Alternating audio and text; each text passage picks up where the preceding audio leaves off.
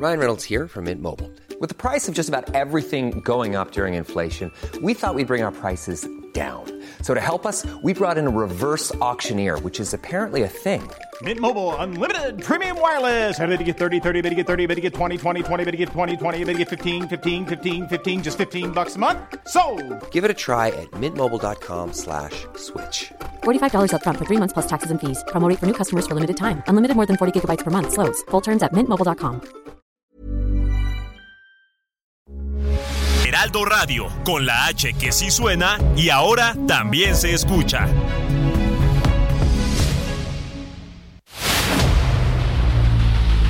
El dedo en la llaga. Había una vez un mundo en el que nadie creía. Un país de historias inexplicables. Una nación con personajes asombrosos. Santo Tomás tenía razón. Hay que ver para creer. El México increíble, las verdades que duelen, la voz de los que callan, el dedo en la llaga. Infórmate, diviértete, enójate y vuelve a empezar. El Heraldo Radio presenta El Dedo en la Llaga con Adriana Delgado.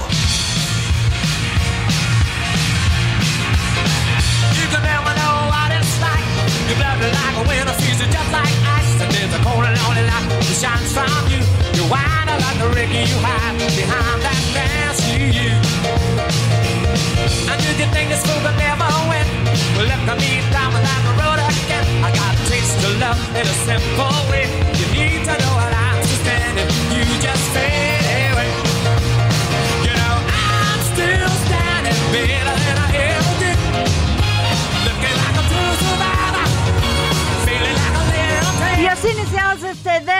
la llaga de las con son las 3 de la tarde con un minuto de este miércoles 17 de mayo del 2023 y estamos escuchando al gran Elton John con esta maravillosa canción I am still standing.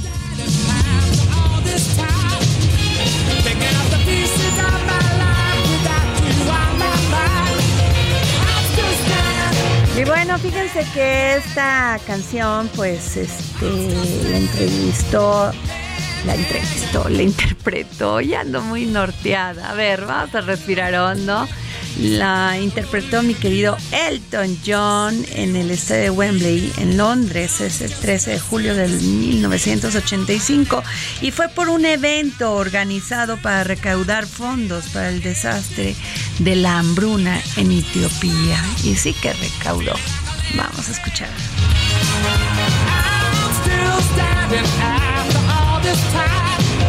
Y nos vamos a nuestro primer resumen informativo con el gran Héctor Vieira.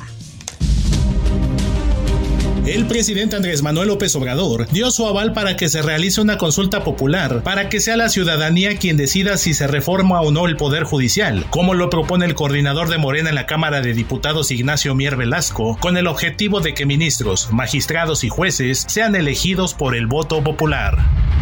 Otra vez en Matehuala, un autobús de pasajeros con 50 personas en situación migrante, originarias de Centro y Sudamérica, fue secuestrado la madrugada de este lunes, presuntamente por integrantes del cártel del Golfo, cerca de Matehuala en San Luis Potosí, en la misma zona donde a principios de abril otro grupo de viajantes fue privado de su libertad, con la exigencia del pago de un rescate a cambio de ser liberados. Al respecto, durante la conferencia matutina de este miércoles, el presidente Andrés Manuel López Obrador dio a conocer que ya se atiende el caso del secuestro de estos 50 migrantes. Explicó que ya hay un despliegue de la Guardia Nacional en la zona y aunque ya se encontraron algunos migrantes, continúan las labores de búsqueda y rescate.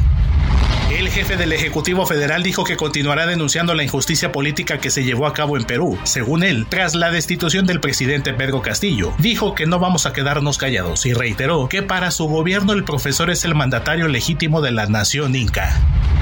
Desde Palacio Nacional este viernes fue señalado el hoy presidente de la Cámara de Diputados, Santiago Krill Miranda, como el político que más permisos para abrir y operar casinos ha otorgado en la historia de México, cuando fue secretario de Gobernación en la administración de Vicente Fox. ¿Qué tal?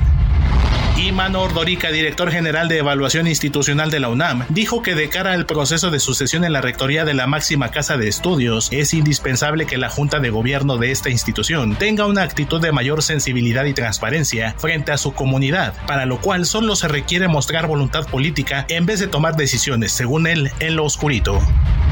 En otros asuntos, el Comité de Asuntos Exteriores de la Cámara Baja de Estados Unidos aprobó un proyecto de ley que designa el fentanilo como arma química y dirige asistencia exterior para apoyar los esfuerzos del gobierno mexicano contra esta droga.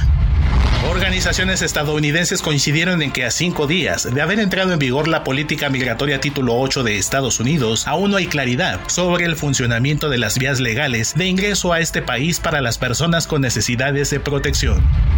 Apareció Garduño. Después de la tragedia en la estación migratoria en Ciudad Juárez, en Chihuahua, donde murieron 40 migrantes, Francisco Garduño, imputado por ejercicio indebido de funciones, apareció para informar que México no podrá deportar a migrantes de cuatro países. De acuerdo con el Instituto Nacional de Migración, ciudadanos de Venezuela, Nicaragua, Cuba y Haití no están en posibilidades de ser aceptados en sus países. Pedro Centeno Santaella, director del Instituto de Seguridad y Servicios Sociales de los Trabajadores del Estado, ISTE, informó que se inició el programa integral y permanente Reconstrucción de Mama, Me Cuido, el ISTE Me Cuida, Reconstruye tu Vida, en el Hospital Regional 1 de Octubre, donde se realizó la primera cirugía de este tipo. Enhorabuena. Saskia Anillo de Rivera, presidenta de la organización Reinserta, advirtió que Sonora se ha convertido en un estado con una clara deuda pendiente en la protección de niños, niñas y adolescentes. Dijo que la mayoría de ellos renuncian a sus estudios antes de ingresar a la delincuencia organizada. En el contexto del Día Mundial de la Hipertensión que se conmemora cada 17 de mayo, la Organización Panamericana de la Salud alertó que las enfermedades cardiovasculares se mantienen como la primera causa de muerte en las Américas, mientras los casos de hipertensión representan el 50% de estos. Y bueno, fíjense que hay un incendio, no sé, este, vamos a escuchar a Mario Miranda para saber si ya se controló este incendio de departamentos ubicados en la colonia Anzures que pues ocasionó una fuerte movilización de equipos de emergencia. Mario, ¿cómo estás? Hola, ¿qué tal Adriana? Muy buenas tardes. Te informo que fue alrededor de las 10 de la mañana cuando se registró un fuerte incendio y eso provocó pues una fuerte movilización de equipos de emergencia como bomberos, paramédicos, protección civil y elementos de la Secretaría de Seguridad Ciudadana quienes acudieron al número 19 de la calle Shakespeare, esto en la colonia Anzures, donde se registraba un incendio de dos departamentos. Los equipos de emergencia inmediatamente pues, realizaron los trabajos para sofocar el incendio y desalojaron aproximadamente a 150 personas que se encontraban unas al interior del departamento y en los inmuebles aledaños. Te informo que el incendio resultaron cinco personas lesionadas, cuatro de ellas fueron atendidas en el lugar por paramédicos del Escuadrón de Rescate y Urgencias Médicas y un masculino de aproximadamente 50 años de edad resultó con quemaduras y fue trasladado a bordo de una ambulancia de la Cruz Roja al Hospital Rubén Leñero. Te informo que también durante el incendio pues se vieron momentos de nerviosismo ya que dos mujeres se encontraban en el quinto piso y no podían bajar y esto pues ocasionó que las mujeres estaban en la ventana, se estaban cubriendo con, con pañuelos la nariz debido al humo que estaban inhalando, pero llegaron los equipos de emergencia y bajaron a estas dos mujeres que se encontraban nerviosas. También al lugar arribó el alcalde de Miguel Hidalgo, Mauricio Távez, quien pues comentó que las personas pues solamente resultaron con lesiones superficiales, solamente intoxicación. Se informó que ya más tarde llegaron elementos de la Fiscalía General de Justicia quienes realizaron el peritaje y comentaron que el incendio ocurrió en dos departamentos, en el 203 y 302, y en estos departamentos se dedicaban a, a hacer sombreros y pues esto, este material es altamente inflamable, por eso se suscitó el incendio, pero afortunadamente fue controlado y no hubo pérdidas humanas, Adriana. Pues muchísimas gracias, Mario Miranda, gracias por, por darnos esta información. Buenas tardes. Y bueno, fíjense que hoy fue muy interesante leer un tuit de Dulce María Sauri sobre el tema pues de lo que va a ser este próximo proceso electoral rumbo a la presidencia. Bueno, ya dejemos el Estado de México y Coahuila, ¿verdad? Porque ya está como muy cantado cómo están las encuestas, aunque las encuestas pues no es una medición, a veces dicen no, real de la situación, pero bueno, sí cuenta cuenta y cuenta mucho. Pero eh, eh, Dulce María Sauri Riancho es presidenta del Comité Ejecutivo Nacional del PRI y expresidenta de la Cámara de Diputados. ¿Cómo está? Muy buenas tardes, Adriana. Pues, Con el gusto de saludarte. Gran siempre. tuit, gran tuit porque está lleno de verdad. En este momento donde se, se la oposición debería de pensar sobre cómo va a enfrentar esta próxima elección presidencial, pues este no hay cohesión, no hay una propuesta unificada de los partidos que intentan hacer esta coalición. ¿Usted cómo lo ve?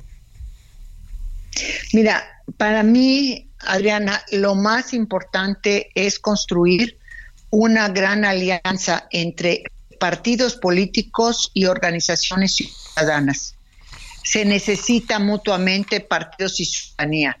Una candidatura a la presidencia de la República, las candidaturas en general de 2024 tienen fuerza, tienen viabilidad en la medida en que sean producto de esta gran alianza partido-ciudadanía.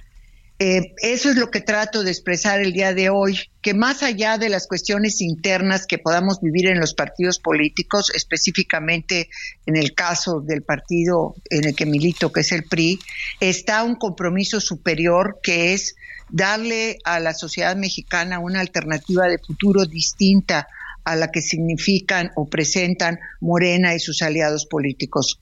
Y en ese sentido es que el esfuerzo de las próximas semanas, de los próximos meses, tienen que eh, concretarse en esta alianza Partido-Ciudadanía.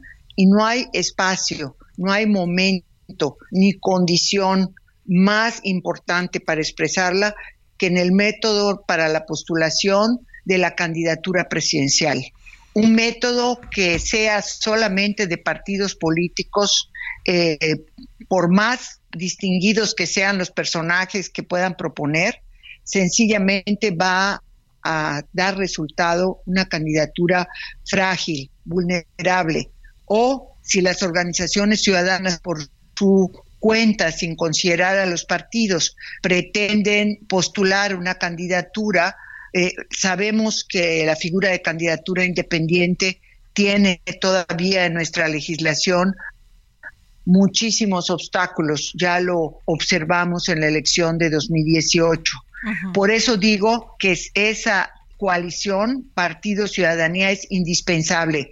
Nos la deben a la sociedad mexicana en su conjunto, al pueblo de México.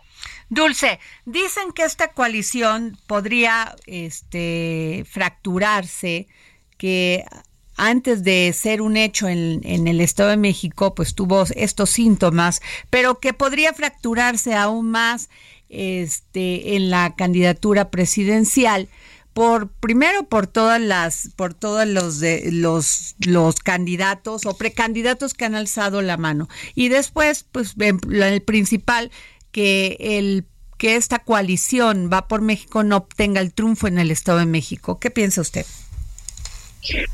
Bueno, las coaliciones electorales eh, nunca han sido tarea política sencilla, uh -huh.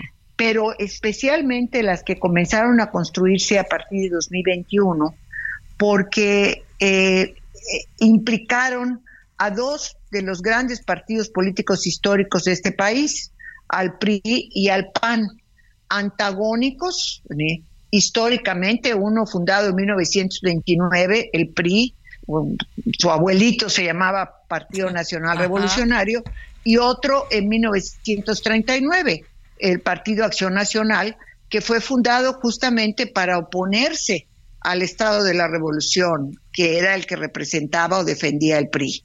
Bueno, pues esos dos grandes partidos oponentes históricos lograron construir una coalición electoral hacia la renovación de la Cámara de Diputados y en algunos estados que tuvieron elección de gobernador, gobernadora. Y hubo buenos resultados. Y también lo hubo en el 2022, Ajá. en elecciones locales. De hecho, la única gubernatura que el PRI ha ganado desde 2019 es la de Durango, que se presentó en una coalición electoral con el PAN y con el PRD.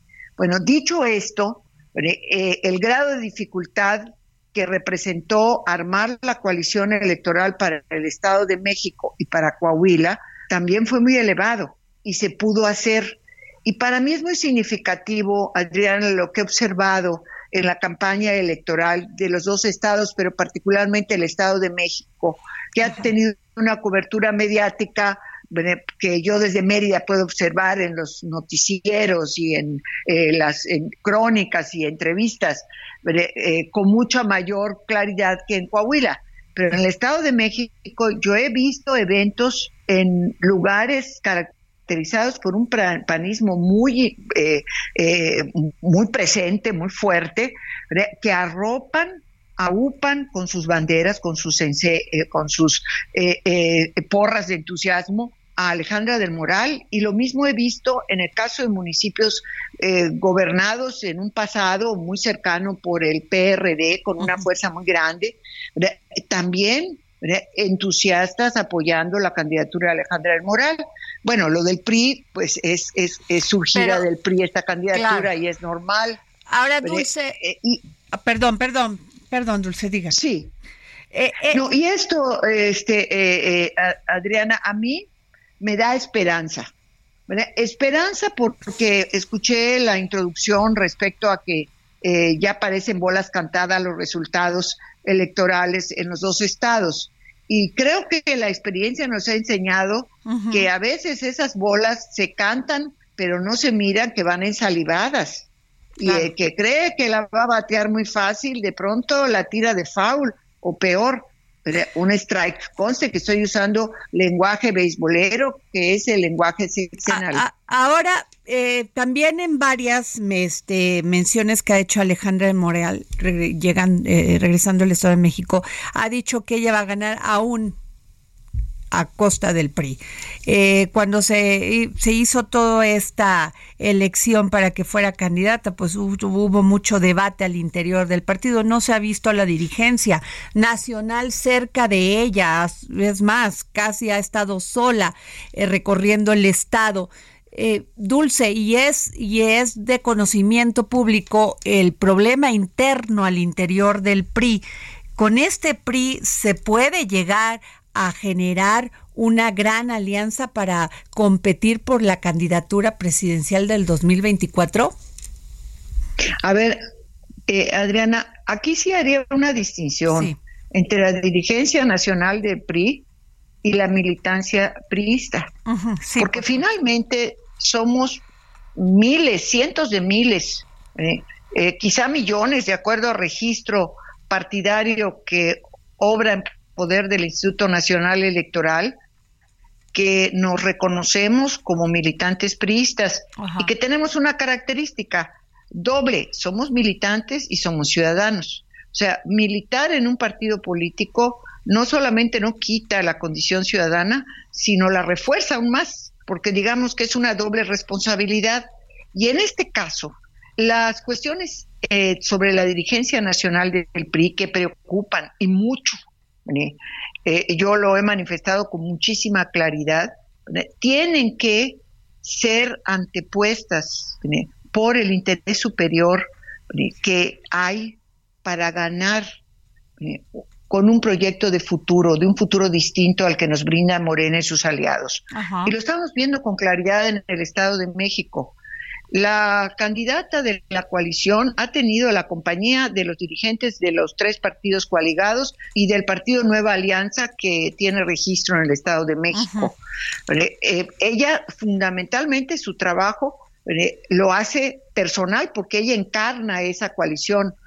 Yo hace un rato, a pesar de que sobradamente sabes que no es santo de mi devoción, pero vi unas fotografías que subieron en el sitio oficial de la presidencia del PRI, donde está el presidente del PRI acompañado de un número de priistas haciendo campaña en una región del oriente del Estado de México. pero, la está haciendo como se deben hacer los actos de campaña en un periodo tan corto como el que hay ahora, ¿no? Este, campaña sin candidata, pero con presencia y organización partidaria. El PAN también lo ha hecho y lo hace el PRD. Lo que es importante en una coalición es asumir que es un barco en el que vamos todas y todos juntos. Que si ese barco sigue adelante, nos lleva a todos y que si por cualquier razón eh, se hunde, también nos hunde a todos. Es que además, Dulce, eh, usted ha sido legisladora, presidenta del PRI en los momentos más difíciles del PRI.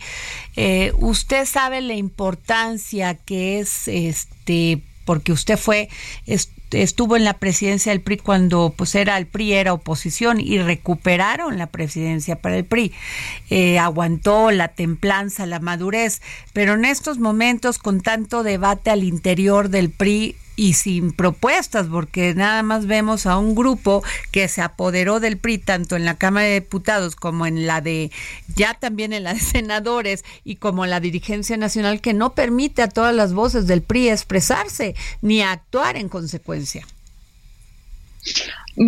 por eso eh, eh, te reitero la, doble condición. Como militante del PRI, yo tengo una visión del ejercicio de mi ciudadanía. Este, y, eso es lo que yo quisiera resaltar en estos momentos, que es importante para millones de priistas y simpatizantes del PRI, de personas que votan por el PRI en los procesos electorales. Eh, quienes vayan a votar en, el Estado de México están votando por la candidata Alejandra del Moral, que es producto de un esfuerzo enorme para anteponer el interés del pueblo mexiquense a los intereses, a los problemas, a las reyertas internas que los partidos políticos coaligados tienen. Conozco a detalle la que está viviendo mi partido, pero yo no creo que los otros partidos políticos anden tampoco este miel sobre hojuelas, pero pero lo importante es que a final de cuentas lograron la coalición, están logrando una campaña electoral en que esos intereses partidistas, esas pasiones partidistas incluso, se han guardado en un cajón y se busca usar, utilizar toda la fuerza y la energía política para impulsar la candidatura de Alejandra del Moral. Eso a final de cuentas es una gran lección, eh, Adriana. Y yo espero que el lunes 5 de junio estemos asimilándola plenamente, porque el 2024 lo que nos estamos jugando es auténticamente el futuro del país. Dulce, y mi última pregunta sería, ¿qué piensa usted de esta propuesta del presidente Andrés Manuel López Obrador de que los ministros de la Corte sean electos por voto popular? Me parece que auténticamente es una, eh, a ver, ¿qué diría yo? Iba a decir un desfiguro, pero me quedo. Sí, me, me, queda, me queda muy corto el, el adjetivo de desfiguro. Eh, es, vamos a decir, como una, como para dar un sentido, una orientación a la campaña electoral de Morena hacia 2024, vale el desfiguro. Pero pensar en una elección de juezas y jueces del país, con todas las características de un sistema electoral en que quienes postulan las candidaturas son parte, aunque no le llamemos partido, son parte. Quienes hacen campaña la hacen con recursos que provienen de una de las partes. Quien trata de conseguir la simpatía ciudadana es alguien que aspira a representar o a obtener el mayor número de votos, no a representar al conjunto de la sociedad. claro. Y finalmente, quien resulta electo, electa por una mayoría de votos, no se debe a la función, sino se debe a sus electores. Me gustaría entonces pensar que la posición del presidente de la República es simplemente darle una bandera para que su movimiento pueda aglutinarse en torno a una propuesta, por más descabellada y dañina que sea para la democracia en México. Híjole, pues muy claro. Gracias, Dulce María Sauri Riancho, es presidenta del Comité Ejecutivo Nacional del PRI y es presidenta de la Cámara de Diputados. Le agradezco mucho que nos haya tomado la llamada. Como siempre, valoramos mucho su opinión. Gracias. Muchas gracias a ti. Hasta luego. Pues más claro ni el agua, Claudia. Muy claro, o sea, pues sí es cierto, quien se somete a una votación es parte de. Ah, ¿De quién sería parte quién? ¿De quién los ministros si entran a una a una pues a una no consulta popular, a un voto popular? Y lo dice a una persona que tiene toda la experiencia. bueno, qué terrible, ¿no? Bueno, y nos vamos a un corte y regresamos. Gracias.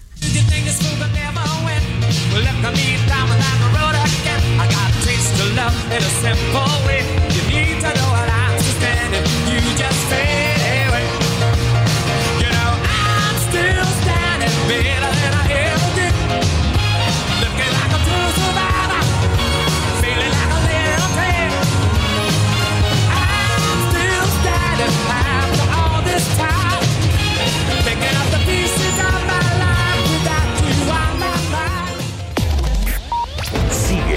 Adriana Delgado en su cuenta de Twitter. Arroba Adri Delgado Ruiz. Además, te invitamos a enviar tus opiniones y comentarios en texto o por mensaje de audio a través de WhatsApp al 55 2544 3334. Y si quieres escuchar El Dedo en la Llaga de El Heraldo Radio, en cualquier momento y donde quiera que te encuentres, descarga. ¿Tired of ads barging into your favorite news podcasts? Good news. Ad-free listening is available on Amazon Music for all the music plus top podcasts included with your Prime membership. Stay up to date on everything newsworthy by downloading the Amazon Music app for free or go to amazon.com slash news ad free. That's amazon.com slash news ad free to catch up on the latest episodes without the ads. El podcast disponible en Spotify y iTunes.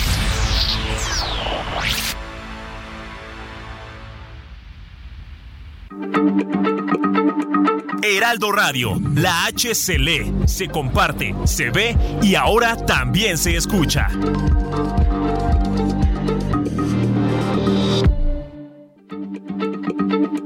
Heraldo Radio, la H se lee, se comparte, se ve y ahora también se escucha.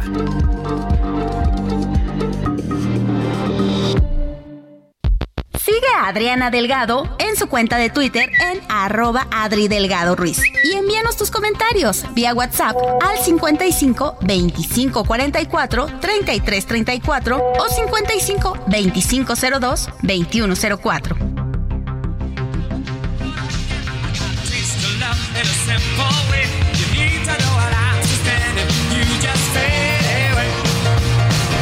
Y regresamos aquí al dedo en la llaga. Son las 3 de la tarde con 31 minutos. Y bueno, ayer salió una encuesta aquí en el Heraldo donde Claudia Chainbaum tiene el 33% de las pues de qué se podría decir de los este de la intención del voto bueno que les gusta que dicen sí puede ser la candidata de Morena le sigue este Marcelo Ebrard con un 24.6 acercándose peligrosamente eh, a Dan Augusto con un 20.08 y luego eh, Ricardo Monreal y bueno pues ya los demás no pero fíjate Claudia que está muy interesante el tema porque pues ya es que Marcelo Ebrard dice que pues no está el piso parejo para todos.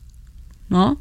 Que Claudia este debería de renunciar o sus o sus o, sus simpatizantes, entre ellos los gobernadores que le han externado apoyo por, para porque lo que quiere es que ella piso parejo, ya y pone el ejemplo de Marta Delgado, quien era la subsecretaria de Asuntos Bilaterales que renunció para irse directamente a la campaña.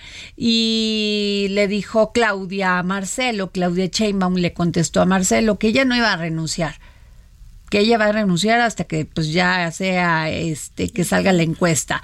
Y Marcelo le dijo, pues no, no necesita realmente renunciar porque el que va a ser el candidato soy yo. O sea que ya está subiendo de volumen esta, esta lucha por la candidatura presidencial de Morena y pues ya se están enojando, ya se están enojando y a Dan Augusto pues aprovechando esto y bueno pues adelante, ¿no?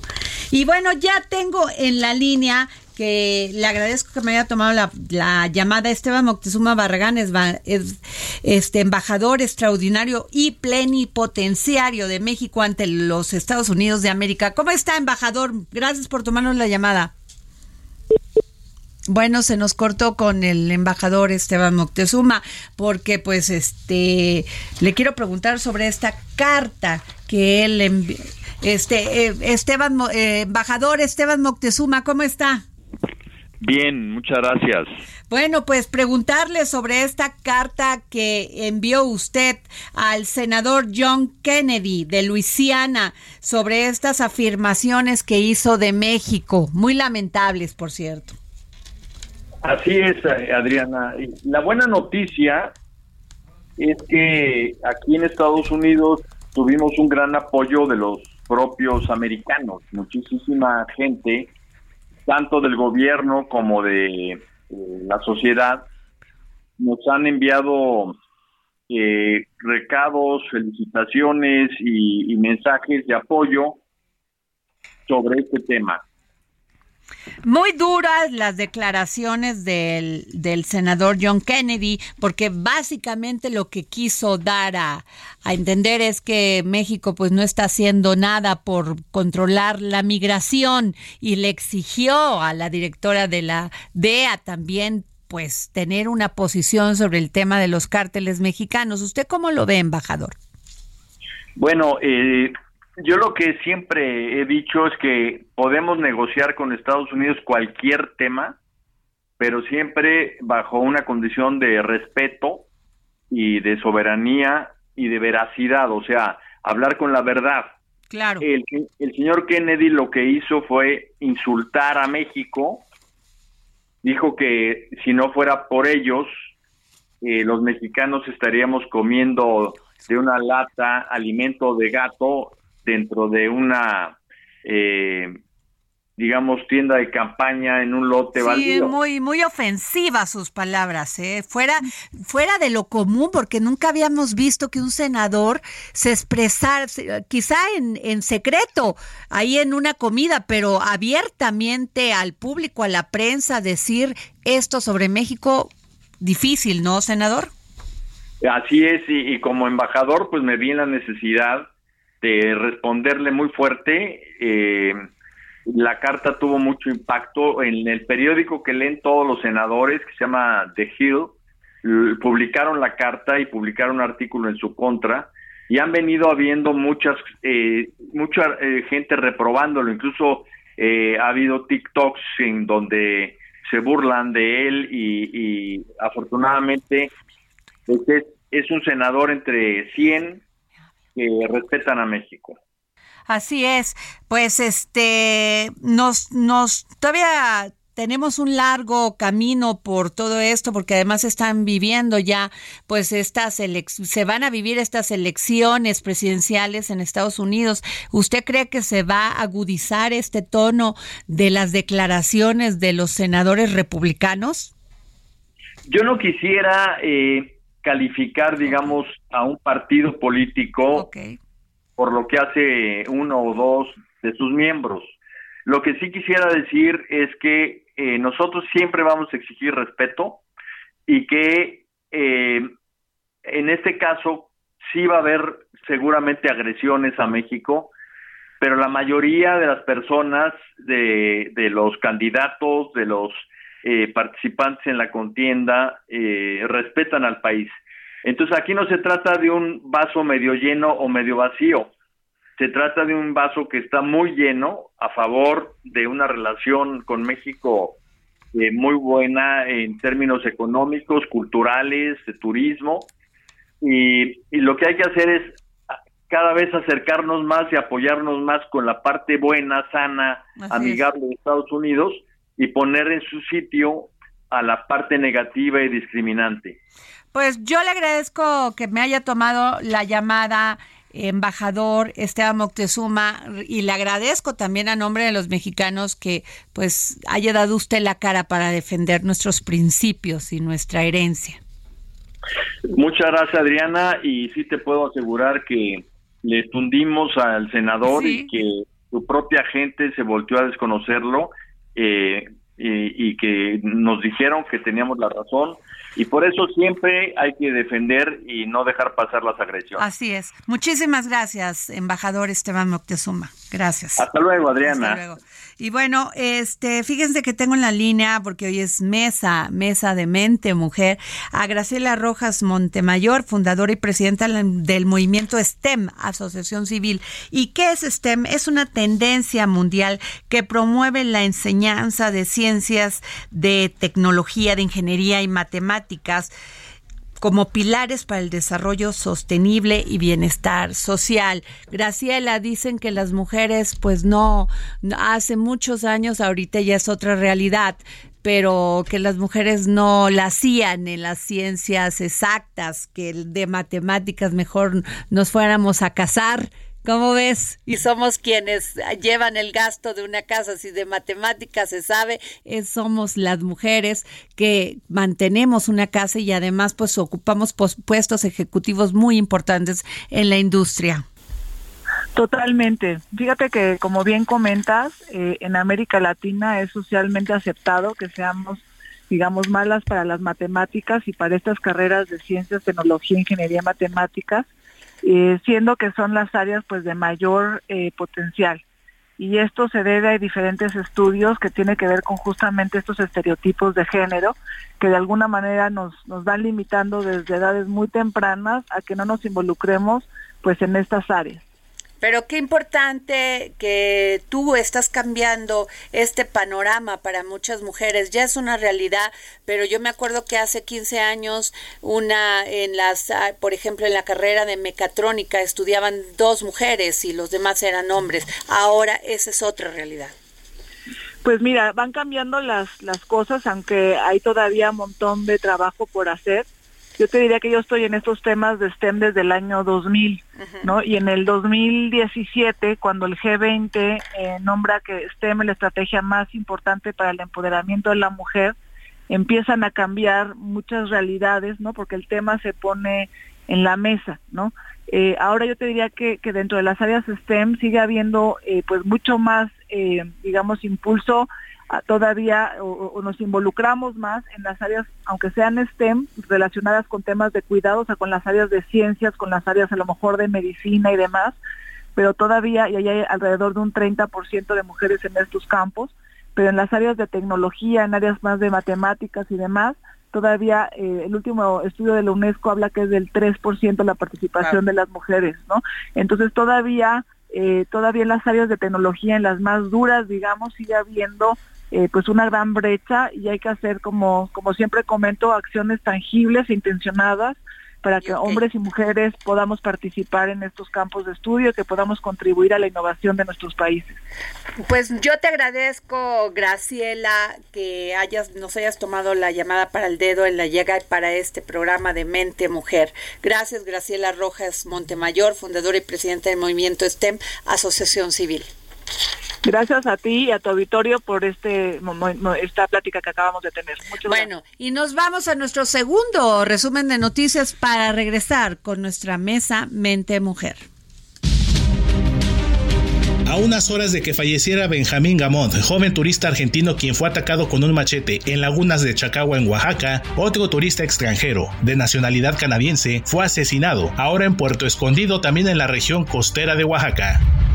En más casos de violencia contra las mujeres, a casi un mes de su desaparición, la influencer y creadora de contenido michoacana Tania Guzmán, de 23 años de edad, fue encontrada sin vida en una barranca junto a otras seis personas en la carretera Villa Morelos Guaniqueo, a la altura del kilómetro 37 del municipio de Morelos, allá en Michoacán por el robo de más de 50 bienes como vehículos, equipos de cómputo inmobiliario, entre otros, el titular de la Fiscalía Especializada en el Combate a la Corrupción, Raúl Ramírez Castañeda, fue denunciado ante la Fiscalía General de Justicia del Estado de Tamaulipas. ¿Qué tal? En lo que va del actual sexenio, el costo de la canasta alimentaria se disparó 40% como resultado del alza de frutas, huevo, aceite, pollo y productos elaborados con trigo y maíz. Así lo revelan los datos más recientes publicados por el Consejo Nacional de Evaluación de la Política de Desarrollo Social. De acuerdo con el propio Coneval, la repercusión de este incremento es que limita el avance en la reducción de la pobreza extrema por ingresos en el país. Tal parece que el Banco de México cometió apropiación indebida de un proyecto editorial, además de publicar un libro con fragmentos de texto plagiados. De acuerdo con Hilda Trujillo Sosa, exdirectora de los museos Anahuacalli y Frida Kahlo, en marzo del año pasado vio en una vitrina de una librería un libro titulado El Universo, Frida Kahlo, obra que es una reedición del libro Todo el Universo Frida Kahlo, que fue idea original de la también promotora cultural. La reedición del libro fue patrocinado por el Banco de México con ayuda de la Comisión de Cultura de la Cámara de Diputados. Adolfo Prieto Hernández, director del Instituto Nacional de Antropología e Historia, informó que el 19 de mayo, un avión de las Fuerzas Armadas traerá desde Denver, Estados Unidos, la pieza arqueológica El Monstruo de la Tierra, robada del país a mediados del siglo pasado. Lamentable. Ante el retiro de las becas deportivas por la CONADE, las clavadistas olímpicas Alejandra Orozco y Gabriela Agúndez buscarán recursos propios para costear el ciclo olímpico a París 2024. Como último recurso, han pensado en subastar la medalla olímpica de bronce que lograron en los Juegos Olímpicos de Tokio 2020 en la plataforma de 10 metros sincronizados. No se pierdan la columna de Adriana Delgado en el Heraldo de México, El Dedo en la Llaga, que lleva por título La cloaca de Segalmex, que nos habla del tamaño del desfalco, por mucho, el más grande en la historia reciente de México y la cloaca no ha terminado de destaparse. Más de 15 mil millones de pesos, cantidad que solo puede desaparecer en forma de robo hormiga con una red intrincada de corrupción y complicidades. El peso inició la sesión de este miércoles con una depreciación del 0.43%, equivalente a 7.5 centavos, cotizándose alrededor de 17 pesos con 58 centavos por dólar, con el tipo de cambio tocando un mínimo de 17 pesos con 48 centavos y un máximo de 17 pesos con 66 centavos por unidad. Ruta 2023. Delfina Gómez, candidata de Morena al gobierno del Estado de México, se comprometió a que cada peso gastado sea transparentado. Destacó que el combate a la corrupción será una acción prioritaria, por lo que se implementará un gobierno con transparencia y rendición de cuentas. Por su parte, la abanderada de la Alianza Va por México, Alejandra del Moral, aseguró ante empresarios que impulsará el crecimiento económico de la entidad. Ante integrantes de la Cámara Nacional de la Industria Textil, la priista dijo que se convertirá en una aliada del sector industrial. Y bueno, fíjense que una muy buena noticia para todos aquellos, aquellas personas adultas mayores o con discapacidad. Vamos a escuchar. Amigos del Heraldo Radio, si vives en la Ciudad de México y cuentas con la pensión del bienestar para las personas adultas mayores o con discapacidad que otorga el Gobierno de México, aún estás a tiempo de cambiar tu tarjeta al Banco del Bienestar, si recibes el apoyo a través de una tarjeta bancaria tradicional o en efectivo. Es importante que consultes requisitos en www.gov.mx diagonal bienestar o llamar a la línea del bienestar 800 639 42 64. Tienes hasta el 31 de mayo para hacer el cambio. Gobierno de la Ciudad de México, ciudad innovadora y de derechos. Regresamos al dedo en la llaga con Adriana Delgado. Gracias. Buena noticia. Y nos vamos con Ailet Menduet, coeditora de Mente Mujer en el Heraldo de México. ¿Qué nos traes el día de hoy? Hola, muchas gracias. Bueno, pues les cuento que tenemos una entrevista muy especial con la bióloga marina Juliana Bedoya, quien ha enfocado su trabajo en la protección de aves marinas nocturnas, esto en las islas del Pacífico, y acaba de ser reconocida en Inglaterra con un premio, con el premio Whitley, el cual es un patronato que este, se enfoca en todo el cuidado ambiental. Y parte del patronato es la princesa Ana, quien le entregó el premio a Juliana pues personalmente. Y la verdad sí es una noticia muy bonita. Eh, en la entrevista justo nos contaba cómo ella ha decidido enfocar su trabajo localmente y le gustaría, aparte del Pacífico, también poder explorar a las especies que están en peligro dentro del Golfo y poder seguir pues haciendo su labor en justo estas costas mexicanas y bueno, también pues los retos que ha enfrentado como mujer. Claro dentro de estos proyectos.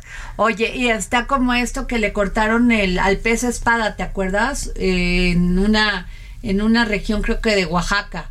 ¿No se acuerdan de la presidenta, una este, secretaria de turismo de un municipio que le quitó al la el, el pues qué sería el ese, como su el pico, no, sé, no, no, sabría cómo decirlo, del pez espada, se lo rebanó. No, está Mantarrayas, a las mantarrayas, a las mantarrayas. ¿Cómo hace falta mujeres como ella, como Juliana Bedoya? Claro, sí, la verdad es que está muy, muy interesante todo el trabajo que ha hecho y aparte pues también como ella como mujer cuenta que pues también no hay tantas mujeres. Cada vez hay más visibilidad de mujeres con este tipo de proyectos dentro de esta área, pero también fue un reto porque muchas de las comunidades con las que trabajaba que eran pesqueras, pues veían raro que una mujer llegara como líder de un proyecto.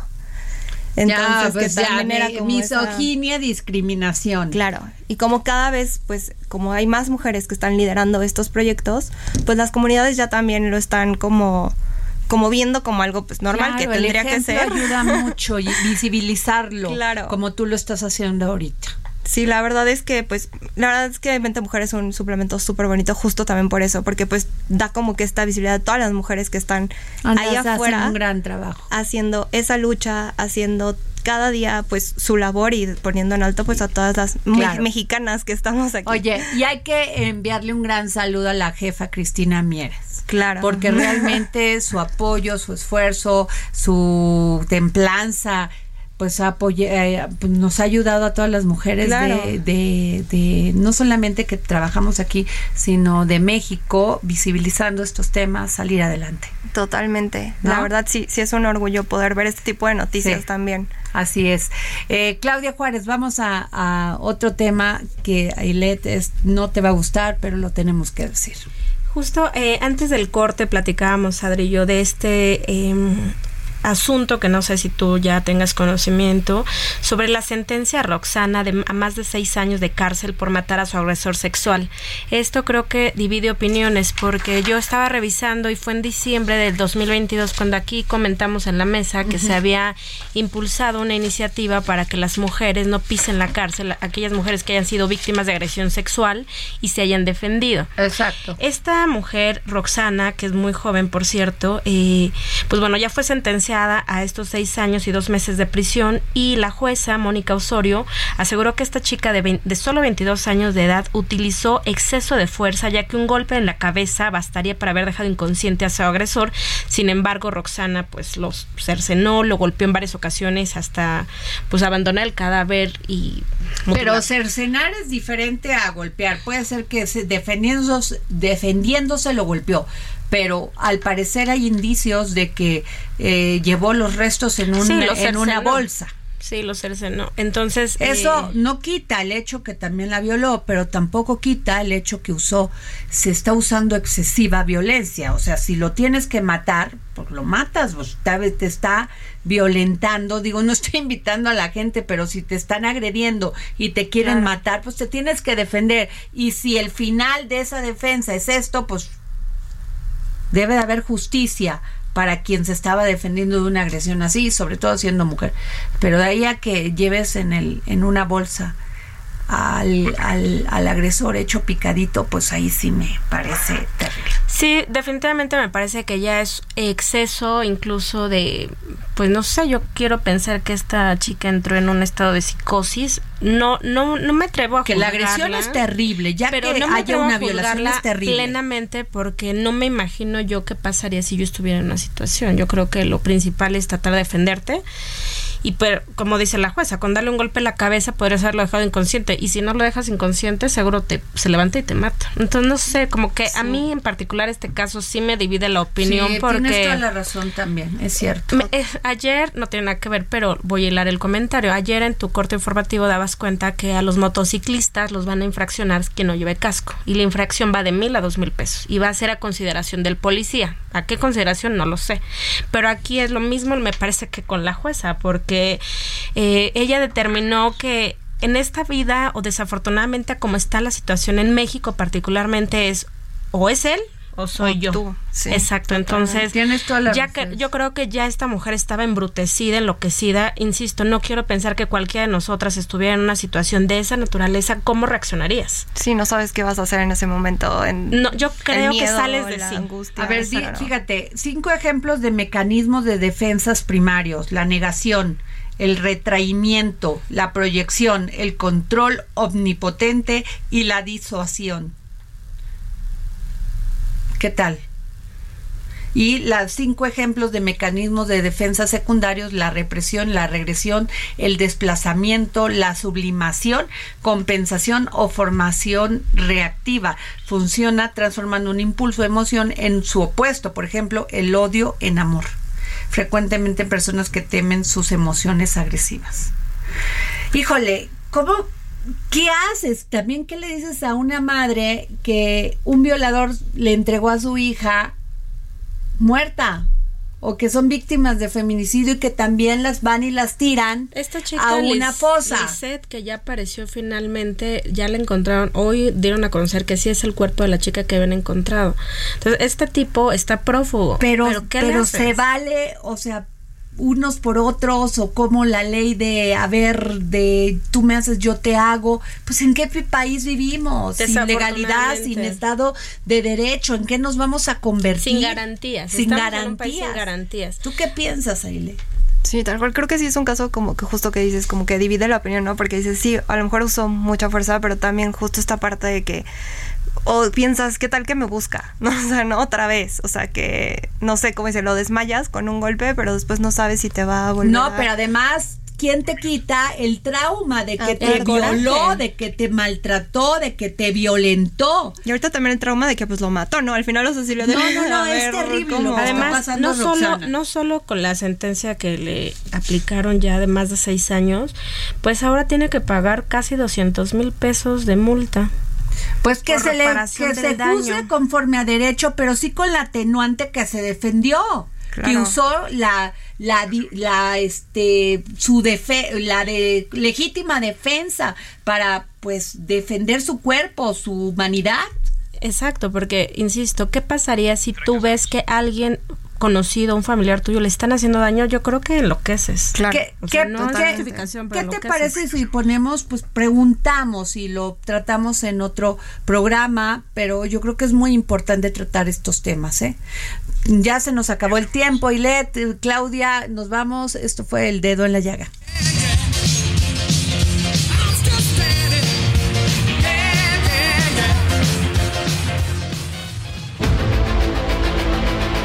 El Heraldo Radio presentó El Dedo en la Llaga con Adriana Delgado.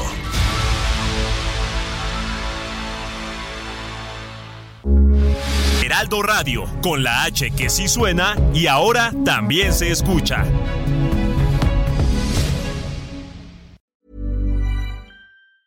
Tired of ads barging into your favorite news podcasts?